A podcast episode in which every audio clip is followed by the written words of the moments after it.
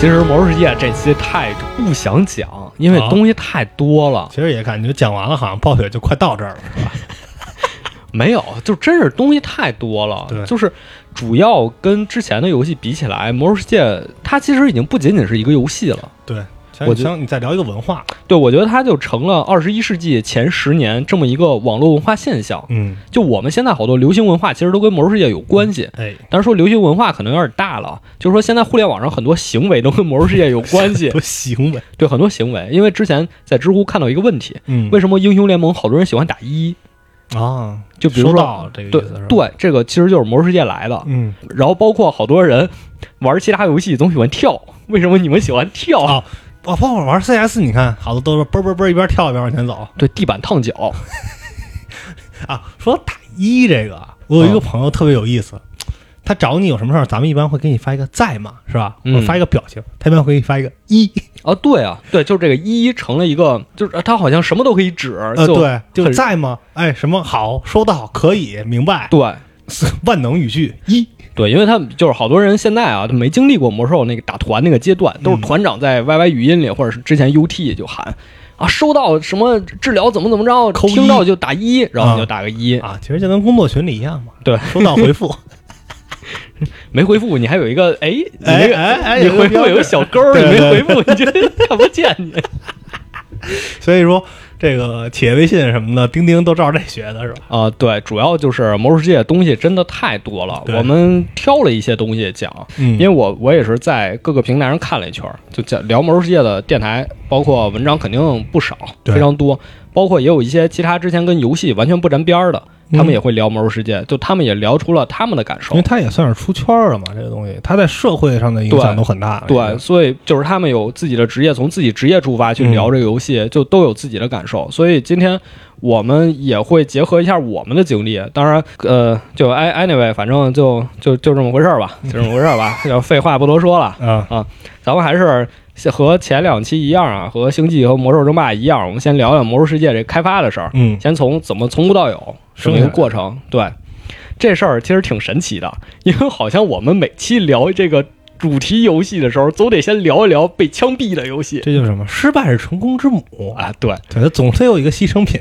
对，魔兽其实也涉及到一个之前被砍掉的项目。嗯不过咱们还是先说一下当时魔兽开发那个环境，因为魔兽是魔兽世界啊，是二零零一年暴雪正式对外公布说我们要做这么一个 MMORPG，嗯，然后二零零四年开始公测的。啊新千年了，反正是。对，其实零一年到零四年对于暴雪来说不是一个特别安分的这么一个时间段，哦，嗯，因为我们前几期也聊过了，就二零零三年暴雪北方这么四巨头、暗黑四巨头他们集体离职，然后包括当时大家对星际争霸有所期待，希望你出星际这个 IP 的后续作品，赶紧出。对，然后暴雪是组织开发了这个星际争霸幽灵，嗯如果你当时买过就是国产的这个奥美包装的魔兽争霸 CD 安装盘，嗯然后你会发现里面有一个《星际争霸幽灵》的预告片，就说明暴雪当时确实是花大力气在做这个星际的新作品，然后也泄露出很多视频也好啊，实际游玩也好啊，但是最后并没有成型。就是《星际争霸幽灵》其实是一个第三人称潜入游戏，啊，就有点像影子战士。对。呃，后来停止开发原因也是因为当时出了新的主机，然后暴雪觉得可能竞争力也不太行。哎，他老赶这坑节儿啊。嗯，对，就我我做的都是上个时代的东西。不是就你没办法嘛，因为你跳票，你为了游戏质量，你嗯肯定会遇到这种对对对，啊，然后最后《星际争霸幽灵》，我们现在知道也成了《星际二》里一个单人战役嗯这么一个东西啊。然后包括二零零四年，就是也零三到零四年吧，我们最开始讲的暴雪三巨头之一这个 Adam，他最开始是把所有人都聚拢过来这么一个角色啊，一个刘备。啊，对，这么一个骑手，嗯，然后他那个时候结婚了。哦，然后他说：“我觉得还是要以家庭为重，因为过去十几年我投在工作上的精力太多了，觉得有点儿对不起家里，嗯，所以他说那我就离职了。于是他又从暴雪走了，当然他后来又回来了。哦，像他走就直接就是爷不干了。对对对，哦，也没有说我当一个董事长，然后啊、没有，因为他一开始是正的嘛，然后那个 Mike Moheim 是副的嘛，嗯然后他走之后，Mike 就接替他的位置了啊，就是这样。所以那零一到零四年这段阶段，对于暴雪来说，其实事儿还是比较多的。对，而且你其实这种高管的，就都不他都不需要高管，他应该算灵魂人物的这种变动，以及说是秃鹫就暴雪北方的这种东西，有点后院起火的意思。其实是你整个产能啊，包括等，应该是一个大的滑坡。对，因为包括《星际争霸：幽灵》，暴雪北方也在开发《暗黑三》，当时也出来了一些图片，这些东西都会有影响。这时候咱们就得说说《魔兽世界》之前被砍掉的那个项目了，哦。叫 Nomad，就游牧民的意思。哦。就这是一个科幻背景的游戏，嗯。然后它的设定和《魔兽争霸三》又比较接近，就是是 RPG 加 RTS，啊，那它还叫游牧民这是一个代号哦哦哦，code name 啊，我以为是这个游戏叫那感感觉有一种太空海盗那种感觉啊，对，也有那个意思嘛，嗯也有那个意思。因为游戏其实还是比较简单，这个灵感也来自于战锤四十 K，所以你啊看暴雪玩玩的也都是这些东西。嗯啊，然后其实游戏就是造自己的小队，然后组建士兵，然后也升级能力，拿新武器，然后之后在线去和其他人一起战斗，其实是这么一个游戏。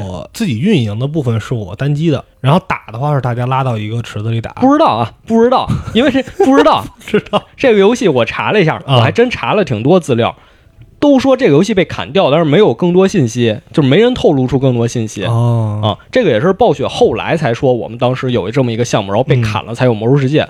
这都是在《巫妖王之怒》的就第二个资料片时候，他们才说的这事儿。嚯啊啊，就知道好像是一个造兵打仗的游戏，但是具体怎么玩都不知道。对，不知道啊，全都不知道。那当时透露出几个图，你能看出确实跟《星际争霸》有点像，嗯，而且它有点那个什么的意思。它有一张图，应该是一个恐龙，然后恐龙身上有几挺机枪那种感觉，机械恐龙那种吗？不是机械恐龙，就是恐龙身上挂着重型武器那种。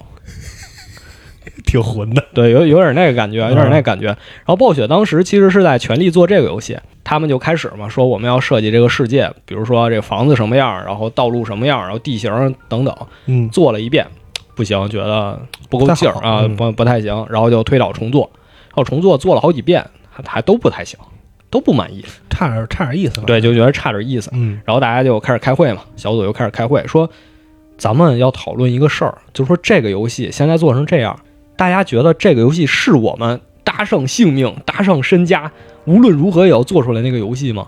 因为这是暴雪的精神，这是那个游戏吗？嗯大家都说不是，不是，我觉得不行。说那咱们就别做。啊，其实大家其实可能心里都觉得有点犯嘀咕，嗯，对，嗯但是又感觉可能哎，就有点像沉没成本。嗯，我前期已经推倒好几次啊，付出这么多，我怎么也得把它做出来啊。对，犯嘀咕的人也分两派，啊一派觉得我们就应该找到一个方向，然后一直做，我啊，们做到，RTS 专精，哎，对，因为当时魔兽争霸、星际争霸，我们已经做成这样，我们这个我们就按着这个方向做，哎，对。然后另一派就是说，我们应该尝试一些新的方向，嗯。就跟上期咱们讲《魔兽争霸三》之前被砍掉那图形冒险游戏一样，我们要找一个新的东西做。啊。然后后面这派呢，有两个人，他们是 EQ 的死忠粉，就哦无尽的任务 EverQuest，他们就说为什么咱们暴雪不能做一个 EQ 呢？于是他们俩就写了一个报告，送给自己老板，一个提案去，对一个提案。嗯。然后过两天，老板说：“哎，都把手里活儿停一下，咱们开个会。”会上就决定了，这个 Nomad 这个就停止开发了，啊，咱们就开始做魔兽世界。就是玩儿，没事儿，弄一半了不弄就是玩儿。但是当时不叫魔兽世界啊当时只是说我们要做一个世界。但是这个哦世界呢，是一个全新的世界，还是说我们用我们之前作品的，哎，嗯用我们之前的 IP？呃，因为之前星际啊、魔兽、暗黑其实都出来了嘛，嗯，对，大家讨论一下，觉得魔兽这个 IP 比较合适，做成一个世界，于是就用了魔兽。哎，其实想一下也是，你看暗黑本身就是一 RPG，嗯，对吧？你再做成那样，其实有一点儿重复。对，有点重复。然后星际的话，其实感觉在当时的画面表现上可能是有点费劲其实星际他后来也做过泰坦嘛，啊。他做过尝试，但是那会儿都不行了，对啊，所以他就按照这个无尽任务这个模子嗯决定我们复刻一个出来。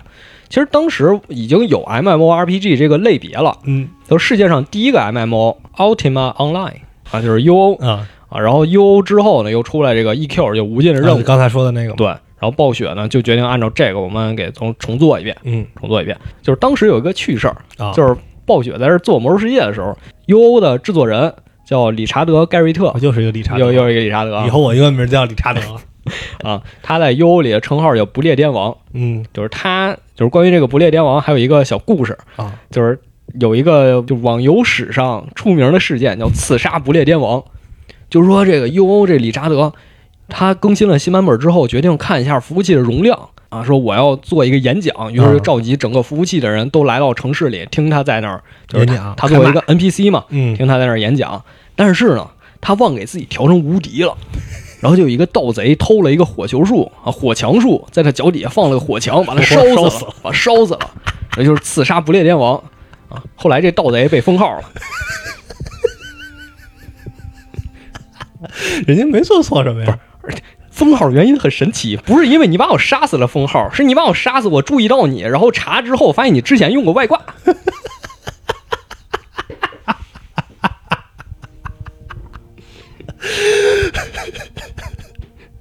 啊，我都我都难以想象，在一个游戏里，然后你打所有人都去了，然后突然发现有人把底下扔了一个火球，给烧死了，是一个什么画面啊？我操！对，就是优欧之父嘛，理查德，他当时呢就对《魔兽世界》有一个评价，虽然我们现在听起来有点酸啊有点酸。他说，《魔兽世界》基本就是无尽的任务复刻，一个克隆，嗯，只不过它被重新设计的很完美、啊，很精确。但是呢，很多征兆表明这种游戏模式不会成功。啊，他意思就是一直被模仿，从未被超越。他的意思就是，你如果把这些东西做的这么精确的话，嗯大家就玩这个数值了。啊，啊，就我只在意我打了多少 DPS，嗯我的治疗量是多少，我造成多少伤害，然后呢，我的背包有什么装备，我属性是什么，就大家只会玩这些了。它这个 MMO 呈现给你的沉浸感，这些游戏、这些背景故事什么的，对你这种吸引力就变低了。嗯，它是这个意思，但是他忽略了一点，暴雪的技术力可太强了。哎，暴雪这高技术力就保证了它在这个你所谓的玩数值的基础上，嗯它还能让你玩进这个世界。对，走进这个世界。举几个例子吧，就最简单一点，就是暴雪当时做了一个无缝地图，啊，没有读图，跑到哪儿没有读图。我当时这个真是震惊了所有人，这应该是我第一次知道这个概念。你知道，呃，魔兽世界出来的时候，咱们还挺小的，啊。那个时候，你对这个世界可能你没有没有那么多了解。嗯，当你玩的第一个大型的网游就是魔兽世界的时候，你就觉得这就是理所应当的啊，就应该是这样的。对，就应该是这样的。因为当时，呃，如果是你是玩部落的话，嗯，部落你想玩德鲁伊，你只能玩牛头人。啊，然后你如果去学技能，你有一个技能叫传送月光林地，嗯，结果你的主城是在最南边，传送月光林地，你传送到最北边，你能传送过去，但你传送不回来，你就得从最北边一路跑回来。不是你得坐那个飞机，叫坐鸟，哦就是你得从北边一路飞回来。嗯然后飞回来的时候，你就发现就是无缝的地图，你能一直看到地面什么景色。对，因为其实你要是咱们正常理解的话，你可能呃森林、河或者是这个城市是吧？它的场景是有切换的，对，就读条嘛，你进个城读个条，你到下一个地图读个那很条，正常嘛。对。但是魔兽它就做到了，完全不需要，它读条哦只是在两个大陆之间来回飞，你需要读嗯条，它只有这一点。包括我一定要说的，说到高技术力，不得不提的一个例子就是跳跃这件事这就很细节哈，举的这例子。对，就是跳跃这件事儿，就是魔兽世界的跳。为什么我们刚才说地板烫脚，大家都愿意跳？因为他把跳做的特别真实。哦，就这种真实，也不是说他就就是和我们真实世界的跳是一样的，只是说他做出那种真实感，让你喜欢去跳。嗯因为首先你平时玩的时候没有什么多余操作，你就摁一下空格，你啊，最大人家的这个架动起来。对你人就动起来了。而且他跳的时候不像其他游戏，你想想，如果我们是这个制作人，嗯或者说我们是程序员，我们想做一个角色跳起来的动作，我们可能就是给它设计一个它跳起来是什么姿势，哎然，后保持这个姿势，它的 Z 轴从下往上，再从从上往下，是一个抛物线。对这样一个过程。嗯但是这样就有一个问题，就当时很多韩国网游确实是这么做的。这样做就是，如果你连续跳，你会发现这个人物特僵硬，就保持跳那个姿势，嘣嘣嘣嘣嘣往前蹦，啊，超级玛丽就特傻。啊，而且在魔兽世界里，你的跳跃是有前摇和后摇的，嗯，就是你有一个准备动作，然后你起跳，其实就更像真人。对对，然后跳起来落地，你还有一个缓冲。嗯有的人还会在空中翻个跟头什么之类的，或者空中转个身什么的。嗯而且你向左向右跳都不一样。你如果是跳起来向左，你可能就在空中往左扭个头那样；啊，如果你是跳的时候同时摁左键，你就往往左边跳。嗯魔兽世界的跳还有一个特厉害的地方，就是它跳起来在空中做动作嗯，也是非常流畅、非常合理的。我就得提我这两天在玩的一个老游戏了，嗯《暗黑血统创世纪》。那太早了。这是一个 ARPG 游戏，嗯就是虽然它是动作类 RPG，但是它里面动作真的很僵硬。啊，就它人物跳起来之后，你再进行攻击，你的角色浮空是吗？你的角色就浮空了，嗯而且它攻击时间特长，你就一直浮空在那儿打，特别反重力，你知道吗你就考虑这就是一个抗日神剧里边子弹时间，跳起来空中嘡嘡对，但是你看《魔兽世界》，你跳起来打完，你是不影响你落地的，啊它是两件事儿。但是你在其他游戏里，它如果这些优化没有做好的话，它会感觉每一个动作都是单独的一件事儿，它会嗯特别卡顿。嗯但在《魔兽世界》里，这些都特别流畅。之前咱也说了，魔兽就是按照 EQ 做的嘛，嗯但是他把 EQ 里好多东西都给重新做了一遍啊，优化了。啊，优化了啊。先说一下一样的地方，比如嗯什么技能熟练度啊、种族啊、职业呀、副本啊、任务啊这些就不说了，嗯也没什么可说的。说一下优化的地方，第一个就是改了任务的提示。嗯等到魔兽里，他就做了非常详细的提示，嗯当然这些详细只是咱们说相对而言，对，我们拿现在看自动寻路。我对，我们就对比现在魔兽和十几年前的魔兽，这现在明显是更详细，就他告诉你怪都在哪儿，杀什么。嗯但当时没有。对他还是在强调探索，但是又没有故意的去刁难你。对这个任务，大家现在对这一套都很熟悉了，就是嗯 NPC 头上有个叹号、对，啊，黄色的感叹号说明它有任务要给你嗯啊，灰色的说明你等级不够，哎你升级接不了它再给你。啊，然后灰色的问号是你任务没做完对，黄色问号你做完了，你可以交任务。嗯就这一套，现在几乎每个网游都在用哎这通用语言啊，对，已经成标配了。嗯而且最神奇的是，魔兽它这个任务，它是把任务提示放在任务说明里，啊。就他不会说我刻意在地图上给你标出来，但是我会说出来，我会告诉给你。嗯，就比如我告诉你，哎，在哪个哪个村里有什么什么东西对。啊，但是我又可能我没有直接告诉你这村在哪儿对。啊对，但是你到哎，你可能通过某些细节，比如我告诉你啊，从森林这么往前走，有一村村儿里有什么东西，它在水井的北面，啊它在一个山的南面，就这种，你你你你得看一眼，就是我觉得这是一个增加沉浸感非常好的设计。嗯，因为你如果告诉他他在地图坐标的三十二点二十七，你就 那那会儿也没有没有没有 GPS 啊，其实其其实有，你可以装插件嘛。啊，但是他如果这么说了，就是他如果他的游戏里全都是这些东西，嗯，你就功利性太强，特别出戏，对，特别出戏，你就感觉啊，我是在玩游戏。嗯，但如果他告诉你啊，我们村子北面有什么什么强盗，哎，你就会觉得啊，这是这个世界确实我要往北走，我要去嗯消灭这个强盗。就是他为了塑造这种沉浸感，他一开始做了五百多个任务，嚯，但是说不够，嗯，不够，我们要再做五倍，我们要做两千五百个任务。然后他最后当时是给了一个数据，应该是无妖王时期，嗯就两个资料片之后，一共有七千六百多个任务。我操 七千六百多个任务，然后就所有主线加支线是吧？对，暴雪就按照这个思路开发《魔兽世界》，开发了五年，嗯，就是二零零四年，终于是推出自己的新一个游戏了。哦，啊！而且其实它跟《魔兽争霸三》算是前后脚吧，因为都时间离得挺近的。嗯。尤其是《冰封王座》这个资料片之后，大家都很想知道后面发生了什么事儿，它就顺势推出了《魔兽世界》。对，而且《魔兽争霸》里也埋了，就咱们上期也说到了嘛，埋了《魔兽世界》彩蛋，对，埋了很多，对。就里面介绍了很多魔兽世界的地名也好啊，或者说故事也好，而且再有一个天时地利人和吧，也算是，就当时《指环王》的电影上映了，哦，《指环王》第三部，嗯，包括《哈利波特》，就这些东西让西式的奇幻重新回到大家面前了。就有点剑与魔法，大哎对陆上啊那种有有人有有怪，哎，对。然后当时就游戏发售前一天，暴雪一个员工说：“我回家就发现怎么大半夜的一帮人在那儿排队呢？嗯我说这是有什么活动吗？嘛呢？后来一看，哦，原来是我们游戏发售。哎，经凡尔赛行为。哦，原来是我自己。想想十年前大家排队买苹果手机那种状态，就主要大家热情这么高，其实还有一个原因，就真的是暴雪出品必属精品。嗯这话在当时真不是虚的。对，虽然我不知道你魔兽世界是个什么玩意儿，可能，买。但是你出新游戏了，我就买，对，我就愿意去玩这个东西。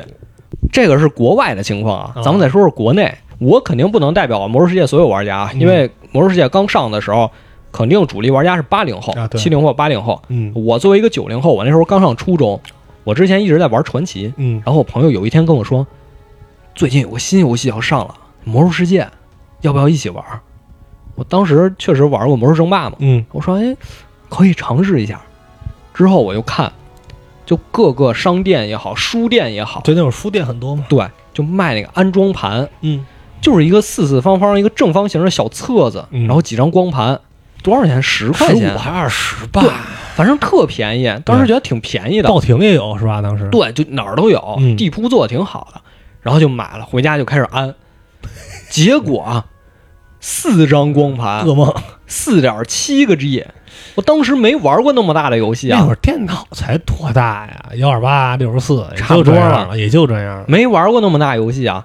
这安安了就安一下午，对那边对对对，那边在那儿安装，自己在那儿看那个小册子、说明书，给你看这个世界怎么回事儿，嗯玩在那儿选哦，战士是这样的，哦，这是这样对的，那会儿就已经就恨不得一边安一边就就想好了，我要选一个什么。对对对对对，就那儿琢磨，然后嗯安装盘安到一半儿，提醒您把第一张盘退出来，装第二张盘，然后啊，对对，那仪式，这就是仪式感。对这在当时是仪式感。你就在那儿安。嗯，安了一天之后，发现玩不了。为什么玩不了？两个原因：第一电脑太烂了，啊，电脑带不动那个画面；确实确实。第二，网速太慢了。我家当时还用拨号呢，而且当时大家去网吧玩嘛，嗯虽然未成年不能去网吧啊，但是还是去了，肯定是去过，是吧？去过去过，当时去网吧玩嘛，哇，网吧那网速绝了，千兆光纤，这是所有网吧当时的那个牌子上都写着，是吧？千兆光纤，然后什么 i 三吧，当时还是而且你知道最神奇的是，每次那网吧的魔兽世界也不是最新版本。我得重新更新一个多 G，但是十分钟就更新完了。哎对对对我说我天呐，这跟我家天差地别，你这要跟家一一个 G 下一天，那就是得真是下一天。七十 K、五十 K，当然也就这样，就跟现在百度云不开会员差不多。所以实话讲啊，我在初中毕业之前嗯没怎么好好玩过魔兽世界。啊，我一直有一颗心我唯一想玩就是我跟我妈说，我能去我爸单位玩吗？啊因为我妈单位网快，对对对，但是他那电脑也不行。那那办公的嘛，就好多那个纪录片都在说啊，当时你最开始玩魔兽世界，你最震撼的是什么地方？嗯就是哪个地图？好多人说啊，我暴风城，我进暴风城的时候听这音乐特别心潮澎湃，嗯我就想到我第一次进，因为我选部落嘛，我第一次去奥格瑞玛，嗯，卡成 PPT，什么都看不见，一帧一帧的，然后小地图都空白，所有都是空白，什么都看不见。黑梦一会儿一会儿说黑梦，啊一会儿会说到黑梦梦，一会儿有黑梦，对。啊，我我记得我小时候玩什么那个英雄联盟都是 PPT，英雄联盟优化特次，小时候当时反正我对魔兽世界最初的记忆就是这样，而且当时还有一个事儿，就是它分电信和网通，呃，对对对，那会儿叫什么区都不是不是什区么一区电信区、网通区，对对对，华北网通对是吧？南方电信。南南边全是电信，北边都是网通。，对，基本上是什么华北网通、华东、华东好像还好一点儿。主要就是当时确实咱们国家这个网络确实没那么发达，嗯那没有铺起来。而且，如果你看十几年前，包括有时有事写的《如果宅》他们那些作品里，一个最经典的梗就是掉线，啊，掉线。什么战士冲锋开怪，刚冲完掉线，团队四十个人等两个人，这俩人干嘛了？一打电话，家里被雷劈了，网没了。对，那会儿都不是网没了，你要住过平房，你想那会儿一下雨就雷阵雨那种电视都看不了，对对，你就就跟家滋守着。真是那样。然后我是中考结束之后，我跟我妈说能办个宽带吗？家里能办宽带，我妈说办，哎，那会儿宽带也挺贵的吧？啊也挺贵的。嗯办完之后，然后我说终于能玩魔兽世界了，结果那宽带有个毛病，啊，连几个小时之后那猫就过热了，就自动断线。这让我想起特早一个说那个前苏联啊，一个前苏联笑话，嗯说他生产的电视，那会儿当时国际上电视都是晶体管的，然后苏联电视还用的电子管的，只能用四个小时。说你拿它看春晚，八点开始看到十二点准时爆炸。对我，我当时我当时又是，就是在那儿在那儿连宽带玩玩几个小时之后，等会儿 退出来给散热、啊过热过热那你没拿个什么那个冰棍儿什么的都试过。都啊？最最好的办法就是你第第一天晚上睡觉之前把那宽带给关了，第二天白天起来你就啊打开玩就行了。让他让他好好睡一觉。你别说啊，真的是，就魔兽世界在国内起步这几年，以一个大家谁都没有想到的速度发展起来，嗯，正好也赶上了国内网络的建设逐渐发展起来。对，其实很多人也是为了玩这个，更新了一大批的设备。对，然后正好还有一个浪潮，就是随着网络的发达，出现了一个词儿叫网瘾，哎，就网瘾这个词儿，当时真成了所有青少年头顶的一个噩梦。一个红名儿网瘾少年 啊，这所有老师学校都要追杀你。就有一天我去上补课班，嗯突然出来一个大妈给我拦住了，说：“小伙儿，我这有一个调查问卷，你要不要做一下？嗯我是联众平台的，啊然后我们要调查一下你使用网络的时间。嗯，”然后我进到屋里，另还不是那个街边儿连连啊，不是就呃就是另一个大妈，我进到进了一个小屋里，然后另小屋那还有一个大妈，那个大妈俩人就开始聊上了。那嗯个大妈就问：“这孩子每天玩多长时间啊？”然后我说：“我每天都玩不了多长时间，啊，我是每天可能有半小时一小时，因为家赶紧给你家里就赶紧给你就地正法了，你要玩的多因为家里没网嘛，不是不是我家里没网嘛。啊当时我说我可能每天就玩个一两个小时，嗯周末玩的多一点。然后屋里那大妈说：“这每天玩时间也太少了，这构不成网瘾啊！别让他做问卷了，啊啊，这不是我目标用户啊！在街上抓一网瘾呢。对，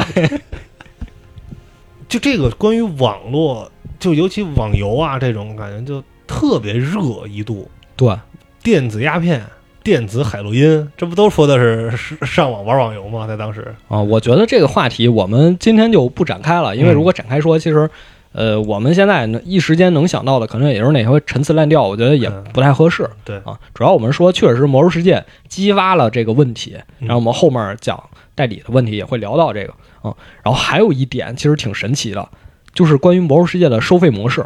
好，因为好像是在中国之外，《魔兽世界》当时都是可以买月卡的，嗯，就是包月，我只要随便玩儿，对我一天上线多长时间都没关系。嗯。但是在国内当时就是没有月卡，只有点儿卡，哦，而且之前我们玩之前的游戏都是点儿卡都十块钱，有也有三十块钱，但魔兽只有三十块钱。对对对。这对于一个中学生来讲，三十块钱可太难攒了。对，然后我就想，哇，魔兽太贵了。结果买了一张三十块钱月卡，玩了能有半年，因为我我确实不够网瘾啊，能玩了半年。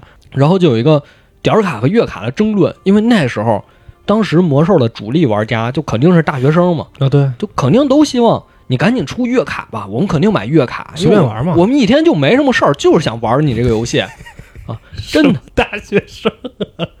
一天我没点什么事儿，就想玩你这你 你自己想想，你玩了四百多个小时自走棋，你还说你还说别人，就想玩你这个游不是那不。真的吗？那不是那不真事儿吗？对于他们来说，可能点儿卡也没那么贵，嗯，但是他们觉得，如果你有月卡，那不是又能给我省一笔吗？对，就更值。嗯所以当时还有一个这个争论，结果玩家呼吁了十年，这个《魔兽世界》在一六年的时候，终于是取消了点儿卡。不是，他不是说加了月卡，他是把点儿卡取消了，啊全换成月卡，他只能有一种情况，只能月卡了。说大家又开始骂，我们当时说有月卡的时候你不给我们，啊结果我们现在现在没时间玩了。我们现在没时间玩，就想上来看一看，你又给我推出月卡，哎呀，玩家真难伺候。变着法儿割你。另外一点就是，《魔兽世界》其实在当时是代表了一个游戏类型，嗯然后当然这个游戏类型不是说 MMO 啊，是付费游戏。然后，其实，在《魔兽世界》之前，在前几年，比如说传奇，比如说奇迹，其实都是这种付费游戏，就是你一定要花钱买点卡才能玩儿。嗯，但是呢，在《魔兽世界》之后，或者说同时出现了一些所谓的免费游戏。哦，这时候是大家第一次接触免费游戏。啊，随便玩儿竟然，对，一开始说哇，不花钱就能玩儿，哎，这不更合适吗？哦，对，这游戏太好了。嗯，结果后来发现不对，免费游戏比付费游戏花钱还多。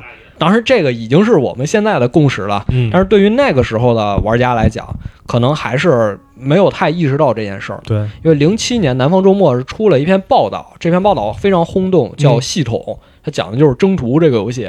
几个玩家为了玩这个征途，结果被这个游戏系统骗得团团转，就啊一直往里投钱这件事儿，所以当时是引起了轩然大波就。什么开东西什么那些，对，而且据说这个报道出来之后，史玉柱也挺生气的，哎呀，把这报道给下架了，怎么哦着？就类似吧，封杀了。嗯在这个环境当中，你就感觉魔兽世界是一股清流，啊，对对，对它还能坚持着这种收费模式。嗯，而且这确实也是暴雪希望看到的，就是他希望构建一个世界，就是你在这个世界里，每个玩家都是平等的。嗯，这确实也是网络世界的初衷，因为我们在现实社会里必然是不平等的，社会地位也好，你挣多少钱也好，等等等等。对，但是你在网络世界里，最开始人们就是渴望一人一票的这种最直白、最简单的公平、最简单的平等。然后魔兽世界它自然也是提倡这种观念的，就是你嗯只要花钱买了点儿卡，你就能进来玩儿，你就能享受到我这个游戏。所以暴雪另一端也在打击这些工作室，去刷金币你们刷金币，然后去通过现实的货币卖给游戏里的玩家，我们是嗯绝对不允许的。你们是在把现实世界带入网络中，你们破坏了这个净土。所以对于初中生的那个时候来说，了解到这种争论这些事儿之后，那自然而然我就会选择站在魔兽世界这一端，因为我就是没钱。因为你弱势的一方，对，因为我就是弱势的一方，对，而且我知道可能这辈子我也变不成强势的一方。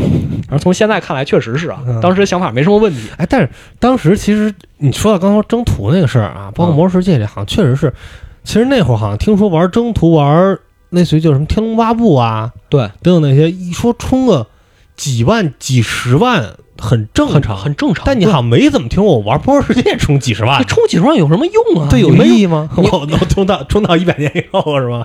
您点儿卡充那么多有什么用呢？对啊啊，有用，就是你一六年取消点儿卡之后，你那些时间还能接着玩，啊可能有点用。它就它并不是一个花钱能立即变强的这么一件事儿。哎，对，呃，咱其实可以顺着这个话题接着说啊。但是这事儿呢，也逐渐变味儿了，反正是、嗯啊，因为最开始它确实不是你花钱能变强，你也没地儿花钱去，因为都大家都玩的是点儿卡。嗯但是你在游戏里势必会有一个东西来决定，比如说打 BOSS 出了装备归谁，嗯因为魔兽世界之前大家可能没有意识到网络游戏是需要我们一个小队，或者说我和我身边的人团结起来才能达成一件事儿的，就包括传奇也是，它其实没有鼓励你，它鼓励是人和人之间 PK，啊，一到九九九，对，他鼓励的是这个。嗯但魔兽世界它鼓励的东西完全变化了，他是希望你和和你一样的冒险者，你们组队去打 BOSS，去攻克这个就问题。社交性更强了。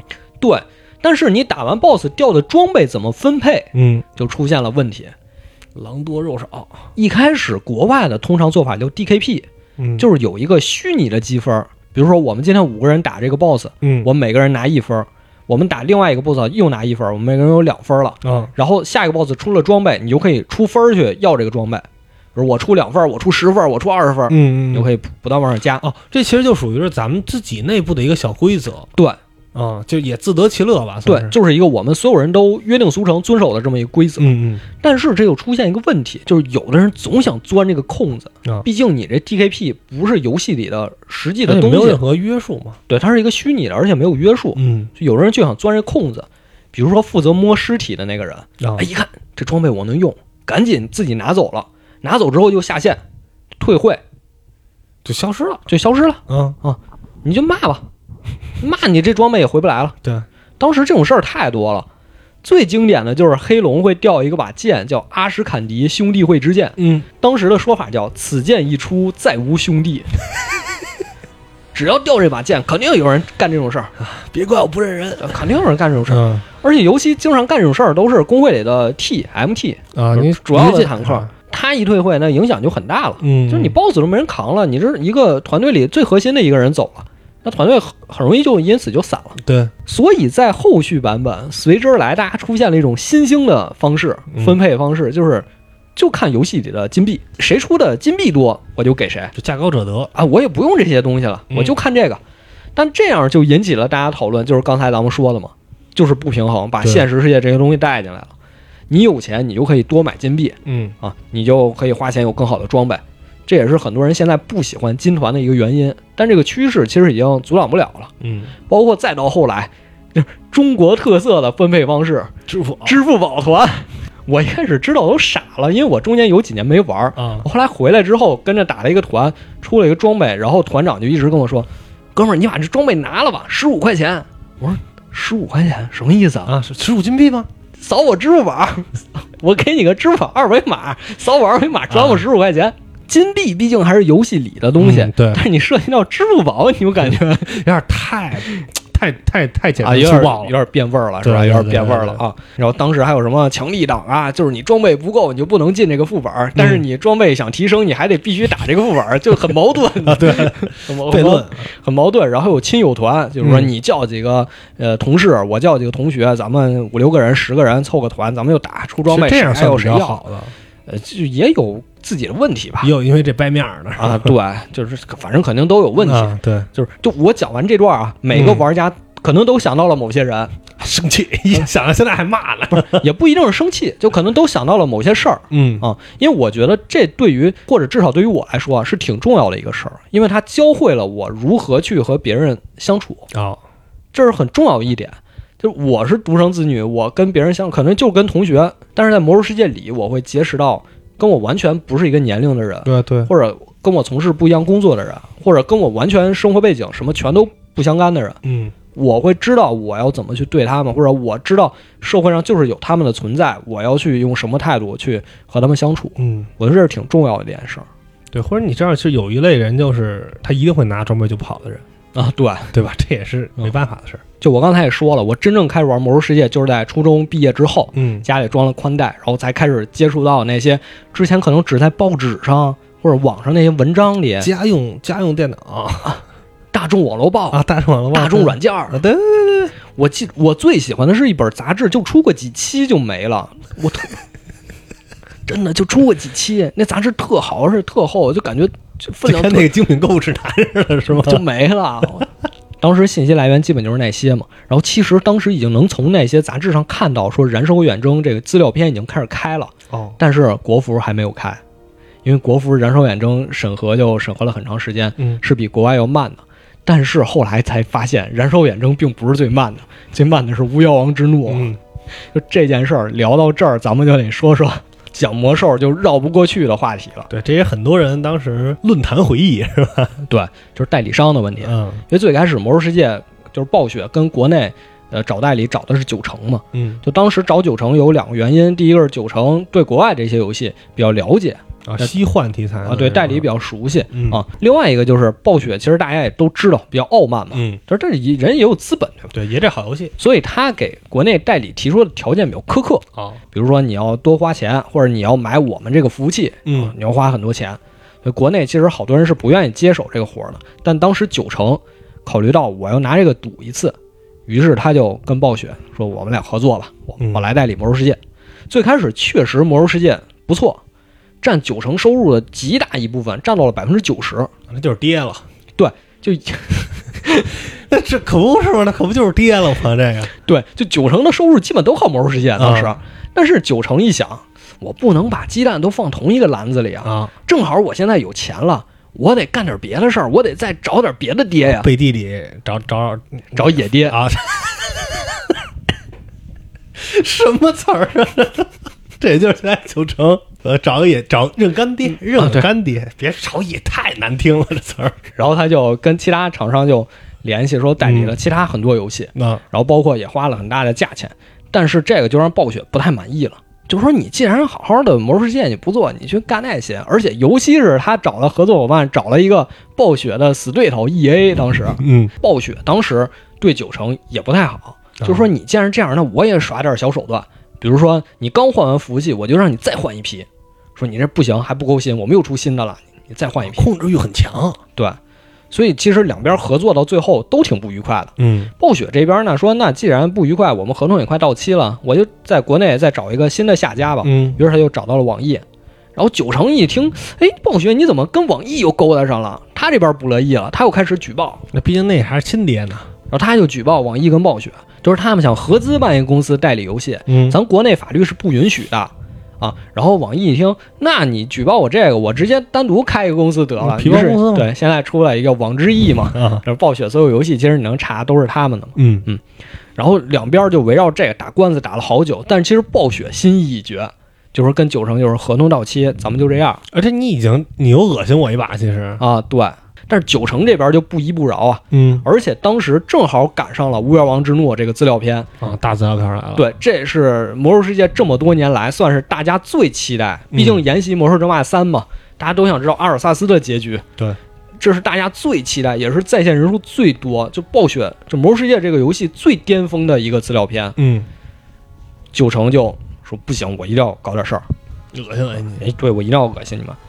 首先，网易那边已经把资料片的汉化已经做完了，嗯，已经送审了，但是九成说不行，这游戏现在还在我手里，啊凭什么你去送审？本体在我这儿。啊，而且另一边九成说啊，我们服务器全都迁移数据的时候，这些数据我要扣下，你嗯玩家数据都归我删档。啊。那玩家就不乐意了呀。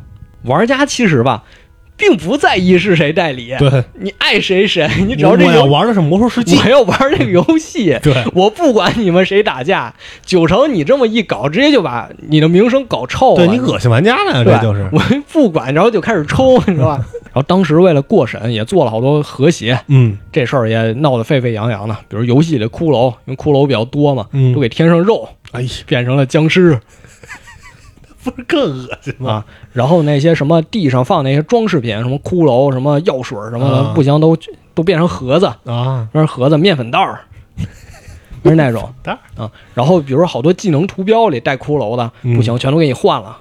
哦，当时那么严格啊，当时的那个 loading 界面就是伊利丹手里拿着古尔丹之炉嘛，嗯，然后大家为了讽刺这件事儿，就把那古尔丹之炉劈成一个盒子，伊利丹捧个盒子。本来玩家死了的时候，你再复活，你之前那尸体就变成骷髅了，啊结果国服就是墓碑，啊，就是一个小分包嗯，啊。这个我觉得还挺有意思的，这本地化处理 是吧？这还挺有意思的。嗯所以他当时为了过审，也是做了很多的举动。嗯，但是呢，因为他网易跟九城闹的这个事儿，导致巫妖王版本就拖了好久好久。对，呃，燃烧远征要 TBC 嘛，呃，国内叫特别迟，然后巫妖王叫 WLK，所以叫忘了开。就其实这件事儿对我影响还挺大的，因为它巫妖王出的这么慢，而且燃烧远征大家都已经玩到最后都玩腻了，都每个人装备都已经很顶级了，嗯都没什么可玩的了。那段时间真的就没有再碰魔兽。哦，就甚至说巫妖王版本我根本就没玩儿，我一点儿都没玩儿。我现在有一点逆反了是吧？当时，哎，我我也不知道这个怎么说。我觉得如果拿现在手游来说，就是嗯如果你玩一个手游，你坚持每天做那每日任务，嗯。突然有一天你不做了，你后面可能都不会去做了。啊，就你一开始把这个游戏当一个事儿，等你有一天突然不玩了，你可能觉得哦，我不玩也没关系。对，啊、就真的是这样。嗯。就当时那个时候，我还是比较清闲的。就高中时候，后来我比较有一段时间还是比较闲的，嗯。然后我真是每天有各种网站、各种论坛去看魔兽的相关东西，包括二创什么，就听他们原创那些歌啊，或者拿哦魔兽里面拍那些小电影啊什么的，我真特沉迷。但是后来又开始忙起来的时候，然后加上新版本也没开，突然之间我就不玩了，没了就没了，对，不玩就不玩了。嗯，然后等后来他们告诉我啊，巫妖王开啦，好玩儿。哦，开了，啊，开了就开了。我说开了，回去我还看了一眼，嗯看了一眼之后，他那个好友栏里突然有一个人给我发消息，我还以为你不上线了呢，我还以为你不玩了呢。嗯，我说我确实不玩了，好久没玩了，真的。回来看看，嗯就这事儿，我觉得像我一样的玩家肯定不在少数。嗯就因为他耽误这一年多，肯定好多人因为这个退坑。包括当时大家也说，我们去台服玩吧，教你手把手怎么去台服玩《魔兽世界》。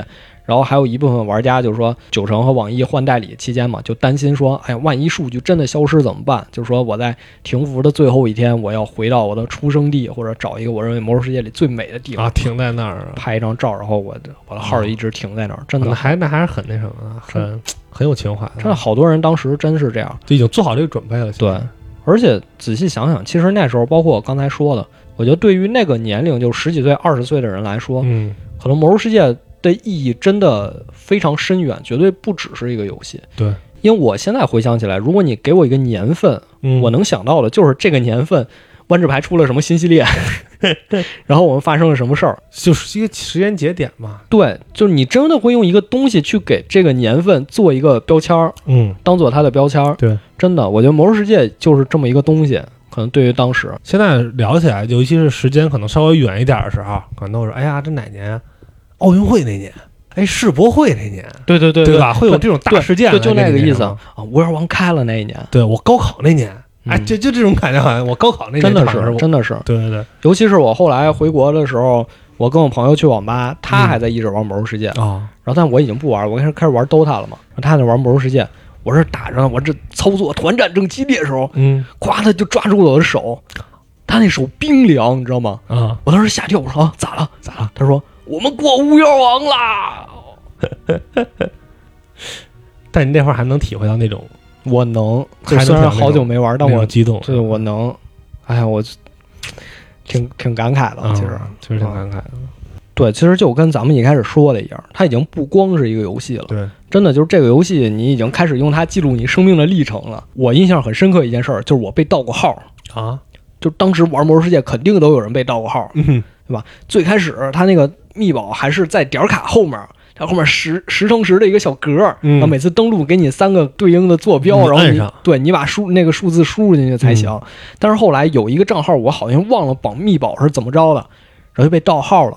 就那一天是我们刚期中考完试，刚期中考完试，我们五个人，我已经开始笑了。同班同学五个人坐那儿打副本儿，呃 然，后打完了之后拿着了钱，然后说：“哎呀，咱们这个钱是不是够买那个大鸟了？就大的飞行坐骑，好像几千斤。要不先所有人把钱汇到一个人，个对，让人先买一个。嗯，然后就跟我说：‘你先买吧。’我就买完了，买完了我还在那显摆呢。哎呦，我操，飞真快！第二天就被盗号了。哦，我当时特着急，因为你也未成年，你绑的也不是自己的身份证，啊，对对对，你找不回来。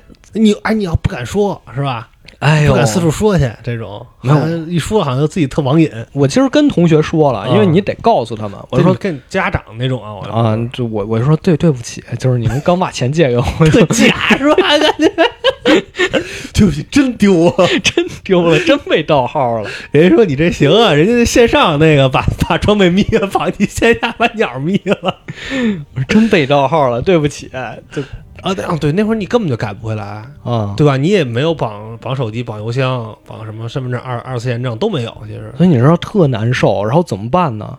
写歌，啊高中有个歌词本儿啊，就就什么事儿都写歌。啊，当时盗号还写了一首歌吟。游诗人我我们也聊了这么多游戏外的东西，咱们稍微聊点游戏里边的，啊，还能聊游戏里啊，游戏里边都都能聊，都能聊。好嘞这期肯定超时了，都能聊。但是我觉得聊那些正常的没什么意思，嗯说点可能大家接触没那么多的。啊，新鲜的，因为其实《魔兽世界》六十集就是暴雪刚推出的时候，其实它没做完。嗯就是设计师访谈，你能看到他给你看他们绘制的那《魔兽世界》地图，每个地区上面都标怪物等级，然后你会发现有一些是六十到七十级，但是玩家等级上限是六十、嗯所以它其实有一些地图它是没做完的。嗯对，而且有些明显你能看出来就是赶工的痕迹，而且最开始就是进不去。比如说这个格瑞姆巴托，比如说世界树，再比如说埃萨拉，埃萨拉肯定是个没做完地图，因为他那基本都没有什么任务。然后有一个七条山战场，一边联盟一边部落，结果一个人都没有。这一套好像用在二零七七里也特别合适，好像这明显没做完因为它有一些没做完的地方，然后玩家还特别想去，就卡 bug 进去，啊卡 bug 进去之后发现，哇，这地儿做的真好，怎么就没开放呢？啊！但其实暴雪没做完，我想玩儿，对，就跟那个黑梦一样，人家不是故意的，但是玩家就觉得哇，做的真好。也可能你看到的是不一定是最后做出来那个样子呢。其实最著名的就是地下卡拉赞，嗯就当时六十级的时候是没开放卡拉赞这个副本，哦是七十级才开放，然后六十级就有人想进去，怎么进去？就是你死在门口。死在门口，你变成灵魂，你就可以穿墙了。然后你变成灵魂到墙里面复活，你就进去了。崂山道士，崂山这枪进去，这什么招啊？这人的什么招儿？你会发现卡拉赞哇，还有一个地下，啊而且你知道这事儿吧，它还特贴合游戏剧情。啊因为卡拉赞是麦迪文的老巢，麦迪文当时被恶魔附身了嘛，嗯所以他就有一个秘密基地，就开始做那些邪典的事儿。所以他地下卡拉赞就特别符合这个剧情。见不得光的事儿。对，然后你就在地下发现都是什么尸体被倒吊着，哦哟然后那种墓穴堆着白骨那种，然后水池，就感觉特真实。或者说就感觉是，哎呦，我知道了，哦，对，原来啊，啊原来有是这这样啊，对，就这样。所以，因为好多人想去探索，就看看魔兽世界里到底有多少这种区域，于是又出现了一种不是主流玩法，叫爬探 险家 爬山。啊，就是魔兽世界里好多山，它其实不让你爬的，嗯，你只能在山脚往上就顶到墙上那种感觉。但是呢，你总是能卡一些点，嗯你卡一些它那模型的点，你能一点点给你卡上去，或者你用一些特殊方式，比如什么火箭呀，就是让你加速跑，你能冲上去。而且还有最神奇的就是侏儒这个种族，虽然它矮，但是它跳得高，嗯所以它能跳上去。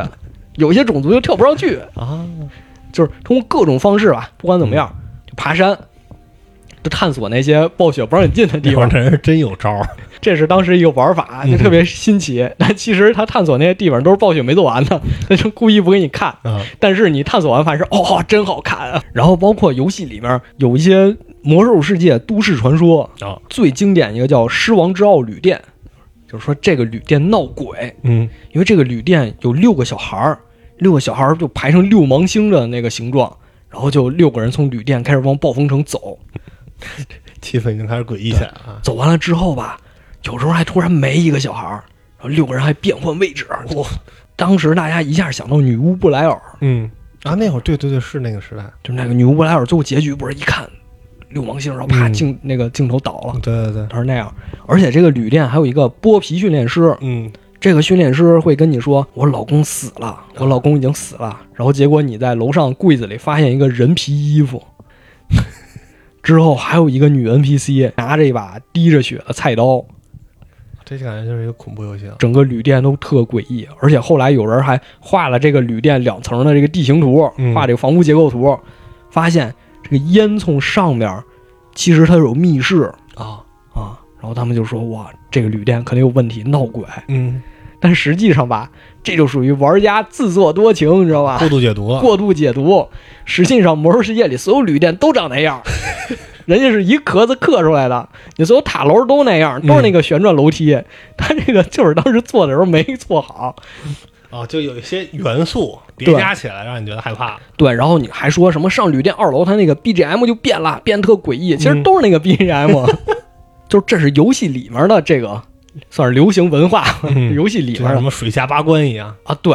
但是它在游戏外也有一些这种类似的 meme 也好，或者这种大流传比较广的梗也好，嗯比如说火车王，啊，这都做到炉石卡牌里了。是我是火车王啊，然后包括暴雪也有一些人文情怀关怀的东西，嗯，比如说沙塔斯城有一个猎人，其实他这个 NPC 以前是一个玩家，然后他得了癌症去世了，然后当时整个服务器给他办了葬礼，然后暴雪觉得这事儿呃算是一个大事儿，就给这个玩家按照他的样子做了一个 NPC 给放到这个城里，还有一个小任务。就其实就是一种情怀，就另一个另一个自己一样。对对，大家还是很很正式的去参加这个活动。对，因为其实当时呃有一些纪录片会把《魔兽世界》跟《第二人生》对标，啊第二人生》也是当时一个比较好的游戏嘛，嗯然后当时好多厂商都在《第二人生》里投广告，然后说《魔兽世界》其实跟他也是很接近嗯，的。对对对啊，然后再有就是其他一些作品里，你也都能看到《魔兽世界》，就这已经成了一个不言自明的东西了。对，比如《南方公园》，南方公园那集叫“要有爱，不要魔兽争霸”。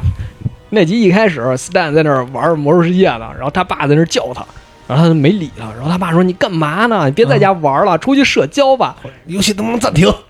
然后他跟他爸说：“你懂什么？我正在玩世界上最大的 MMORPG，我正在和世界全世界各地的人社交 还有那个《生化大爆炸》里边那个也是吧？啊！对，打没打过，开车闪人家去，不行，不行，你看吧，哎，没事儿，没事真人 PK，然后人一人开门一大哥，啊，一特壮爽，你看这，你看还是那挺宅的似的那种，一顶着门，怎么了？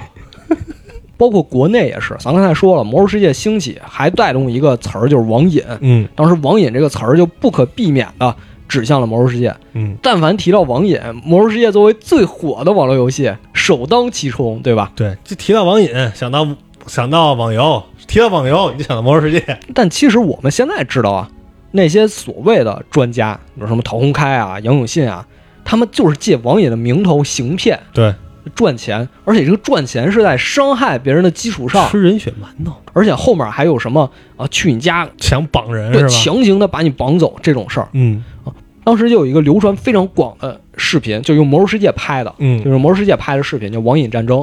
它其实没有说直接跟你反抗，但是它表达了这些魔兽玩家的一种心态，就是我们对这件事儿是怎么看待的，就是他们就是在用这个短片在告诉你，我要为自己证明，我们并不是你们想象的那样。而且这个短片，我觉得更有意思的一点是。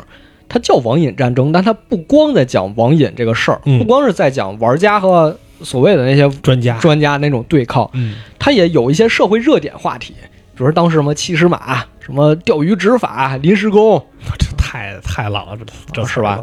而且尤其十年前网上网络的这个发言风气和现在完全不一样，嗯，所以当时这些东西还是比较能触动到大家的。你要知道这个节目是在现在发的，不是在十年前发的啊。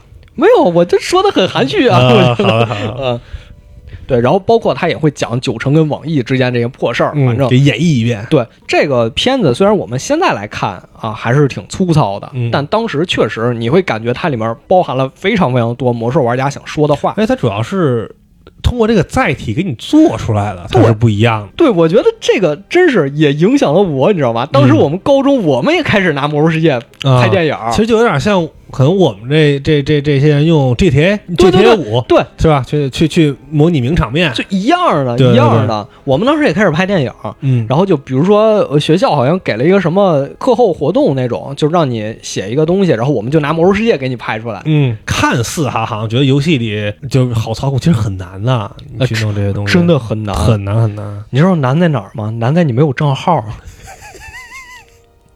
我们当时想拍一段爱情故事，啊就两个血精灵的爱情故事。嗯我一个同学那号六十级，他骑那马是百分之百速度；另一个同学那号只有四十级，他那马只有百分之六十。想拍两个人策马狂奔，就拍着拍着，一个人就冲出去了，另一个人在后面骑。越走越远。所以你得调整镜头的角度，让啊两个人随时看的是同一条线。我 但是你不得不说，挺好玩的，对对对挺好玩，体验挺新奇的。嗯啊，我我我们聊了一个多小时，这个《魔兽世界》好啊，对，怎么怎么是我们的青春啊。嗯，但是不得不说，我后来真的是从巫妖王之后，我真的好长一段时间都没有在玩魔兽世界。啊，就为什么？真的是你生活的压力 啊！我其实谈不上什么生活压力，但我觉得对比我更大一辈儿的人来说，就八零后吧，他们真的是从学校毕业之后感受到生活的压力。魔兽世界已经不是说再像他们当时那样去投入的一个东西了。对，就是其实咱们抛开游戏哈，就是八零后这一代人，其实是咱们这时候生活压力最大的，又都是独生子女，经济全面上涨，房价有压力又大。你说现在也还要养孩子，然后现在可能还有二胎，不说不说这个话题了，不说这么沉重的话题了，就是 挺心疼的。就是有大家总有一种观点，就是一个游戏一旦我不玩了，那这个游戏就由盛转衰了。但其实不是我，这么核心的玩家都不玩了。但其实不是啊。我们客观的说一下这个事儿啊，嗯客观说一下这个事儿，就是魔兽世界真的现在已经十多年了，对它现在已经肯定已经不是它巅峰期了，而且也在逐渐的衰落。它要再巅峰期，只能证明别的这游戏厂商都是干什么的呀？但是这件事儿，暴雪确实也说了，管理一个游戏比创造一个游戏要花多得多的时间。哎，打江山容易守江山难，这对，因为暴雪在做游做魔兽世界的时候只有五百人，做完了之后啊变成五千人了。这公司就开始因为这一个游戏就出来这么多就业岗位，而且这个由盛转衰真的不是魔兽自己的问题，嗯，是所有网游的问题，是所有这些长线运营游戏的问题，都不是游戏所有长线东西的都都会有这个问题，都会有这个问题。所以有时候大家总是说：“哎呀，魔兽，呃，是不是之前设计师有问题，做那么多垃圾把决定好？”牌打的稀烂。对，然后导致魔兽才这样。其实我觉得我们大可以对他们嗯没必要这么苛刻，因为真的不是一个两个设计师就能把魔兽世界霍霍成这样。对，也不叫霍霍，就大势所趋。他能活到现在，马上你想快，现在二十年了，快嗯，已经是游戏史上的奇迹了呀，算是其实其实算是，对吧？因为它一个网游，因为大型的同类型的 MMO 基本寿命都是五到十年，可能就差不多了。啊对，而且你再看现在的，就那会儿的游戏活个五到十，你再看现在这些游戏能活几年啊？嗯就这些网游，咱们还是挨个说一下吧。嗯比如刚才大家提到设计师，大家要喷设计师，第一个喷的肯定是鬼信。大家喷他的点其实也很明确，就是因为他接手魔兽世界设计的那几年里，做了很多非常不讨人喜欢的举动。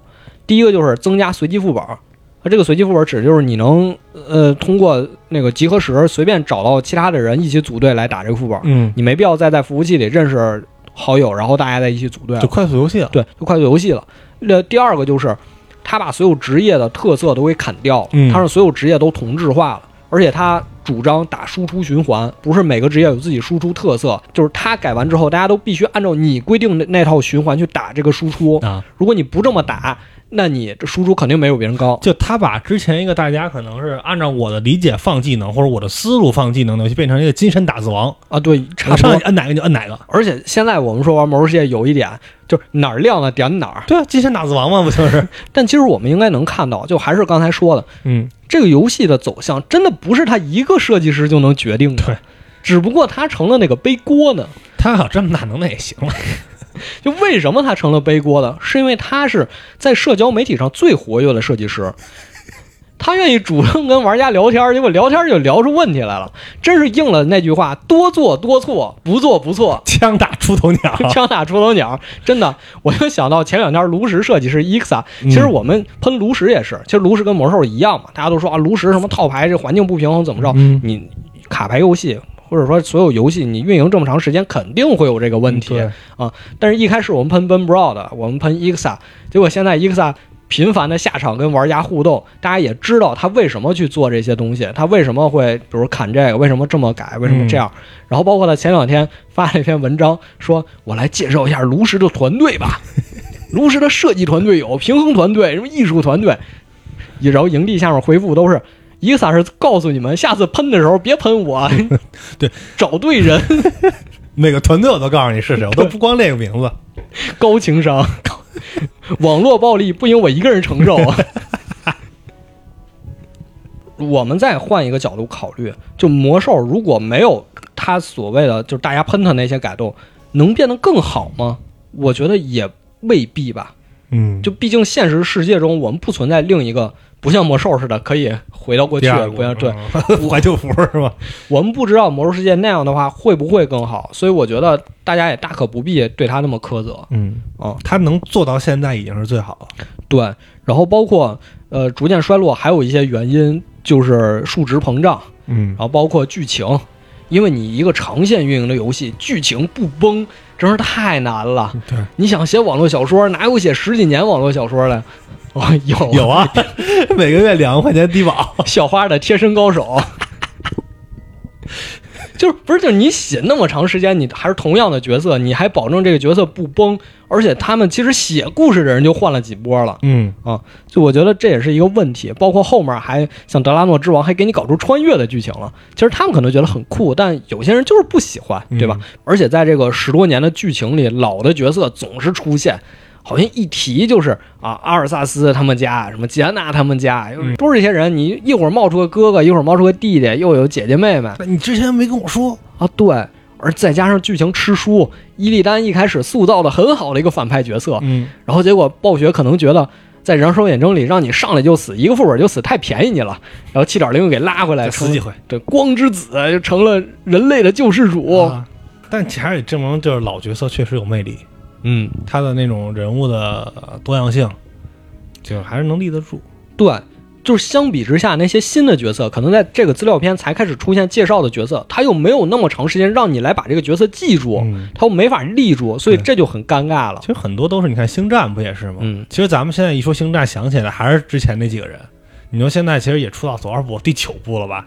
你后边那几部其实出的人，可能真没是真记不住。是，所以我们说这个魔兽世界由盛转衰，它是一个必然的结果。嗯但这个必然结果导致什么呢？就是让我们觉得暴雪不像是以前是那那样高高在上的神了，对，它也有控制不住的时候。就所谓王权没有永恒，这个 我觉得这个王权没有永恒，不是说他做错了什么，是他只要继续下去，他终究会变成这样。嗯，他会下坠，但是看你是让他平稳着陆，还是摔得粉身碎骨。就我觉得说到这儿呢，我们这些爆白可能还没有变成爆黑，对，但是后续的暴雪的操作，我觉得和魔兽世界就性质就不太一样了，嗯，不太一样了。当然也有因为魔兽世界这个这么庞大的体量拖住了暴雪。其实暴雪自己也承认，对，就是因为我魔兽世界，我们后续的开发《星际二》《暗黑三》《星际争霸：幽灵》都受到了非常大的影响，因为它拖住了暴雪，导致它后面出现了很多我们现在看来很遗憾的事情。嗯，啊，但是这些遗憾最终会导向什么结局呢？但是我们也不应该用结局来说，就是它最终还没还没还没结局，啊，还没结局。啊，最终导向了什么样的一个现状呢？其实咱就说啊，你作为一个游戏公司哈，其他 IP 我都不要，我这一辈子我就做出一魔兽世界，光宗耀祖啊，什么等级啊那是？是，这不就是因为大家对暴雪的期望太高了吗？对，还是那句话，期望越大，失望越大。嗯，哎，CDPR 一定要提一句是吧？一定要提一句，人家一点二版本已经更了。更新完还是进不去。